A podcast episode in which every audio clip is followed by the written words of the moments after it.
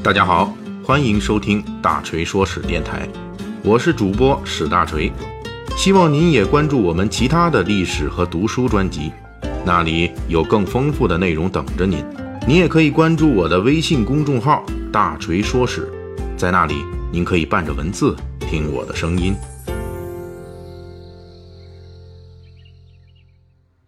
九月二十二日，媒体报道。我国嫦娥五号月球探测器已经进入正样测试阶段，外界普遍认为月球的探索正在推进，但是月球的开发还为时太早，月球的军事用途开发更是天方夜谭。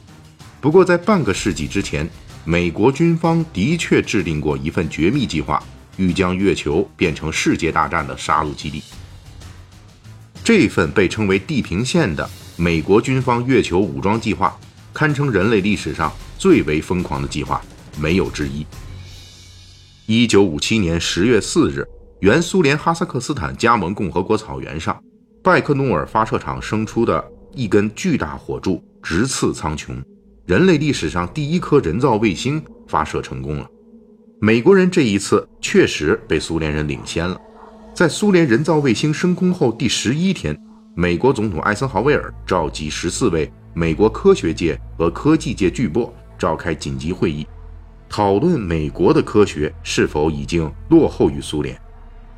作为美国人已经落后的一个标志，一九五八年一月三十一日，也就是苏联发射卫星成功四个月后，第一颗美国人造卫星才飞上太空。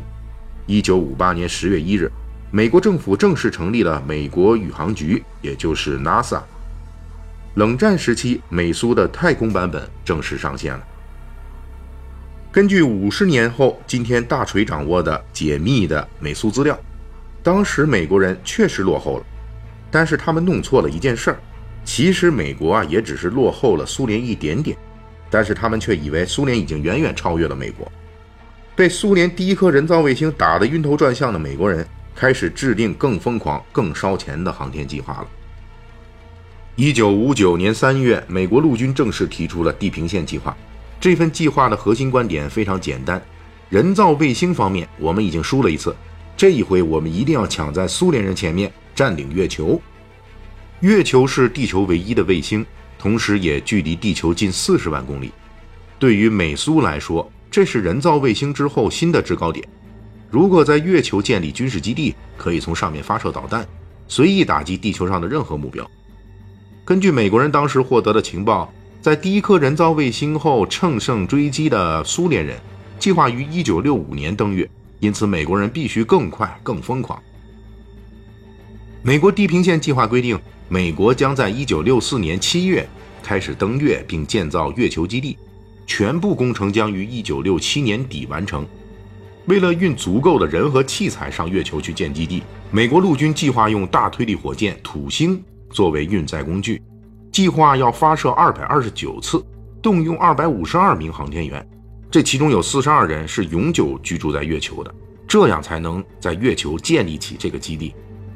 地平线计划预计于一九六五年一月开始向月球运输各种器材。同年四月，第一批两名宇航员组成的先遣队将登陆月球，他们的主要任务是勘察月球表面的环境。为核武器基地选择合适的地址，这两个人将一直待在月球上，直到下一批负责基地建设的航天员到来。在此期间，他们只能停留在月球着陆器的座舱内。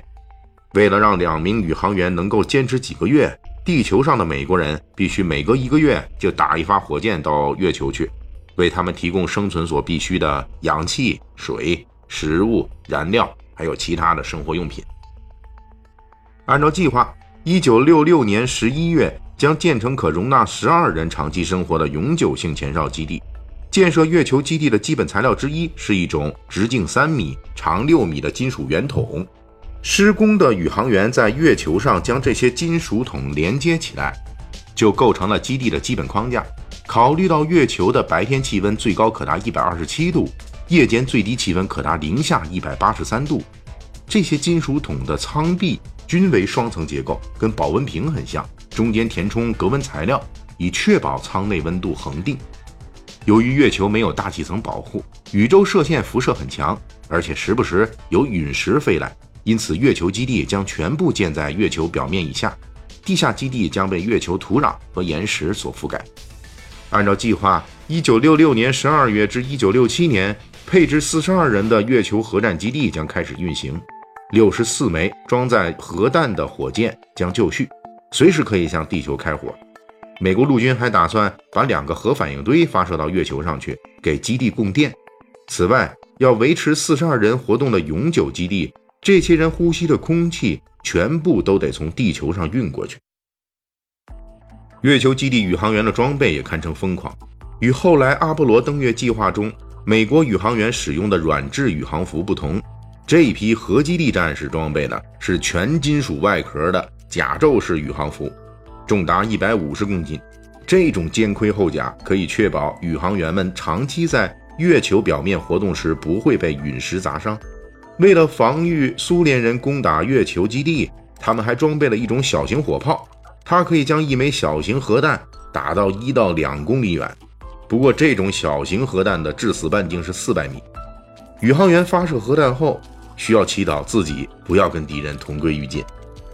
尽管美国陆军在五十年前为这份计划极为着迷，但是这个计划还是不可避免的失败了。首先是经济上，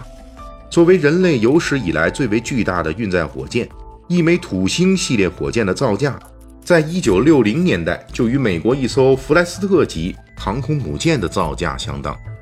根据估算，陆军为了一个地平线计划，就需要发射二百二十九枚土星火箭。作为参照。美国从一九六零年代到二零一三年底倾尽国力，五十年间也只建造了二十艘航空母舰而已，而这一个地平线就相当于制造二百二十九艘航空母舰，这还是仅仅是运费。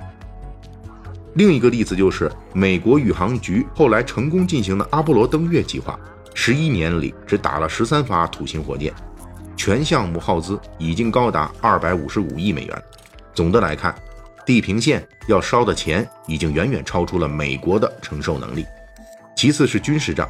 随着1960年代开始的运载火箭技术的提升，美国人的洲际导弹从美国本土发射打到苏联莫斯科只需半个小时，而月球距离地球近四十万公里，从月球上发射一枚导弹打到莫斯科需要五十小时以上。美苏冷战期间预想的核弹大战是抢时间的决死战斗。等月球基地的导弹抵达地球，美国和苏联的核大战可能早就打完了。最后就是政治上，月球应该是和平运用的目标，这一点从1960年代开始逐渐成为各国的共识。即使再疯狂的战争分子，也不敢轻易用核武器污染月球。肯尼迪、约翰逊等历任美国政府也宣布。人类应该和平利用月球和外太空。值得注意的是，尽管武装月球的疯狂计划夭折了，但是美国人占领太空高边疆的尝试可并未停止。美国航天司令部的将军们至今还信奉一句话，这句话与五十年前地平线计划的豪言壮语颇为相似：如果美国不先占领太空，那么别人迟早会抢在美国之前的。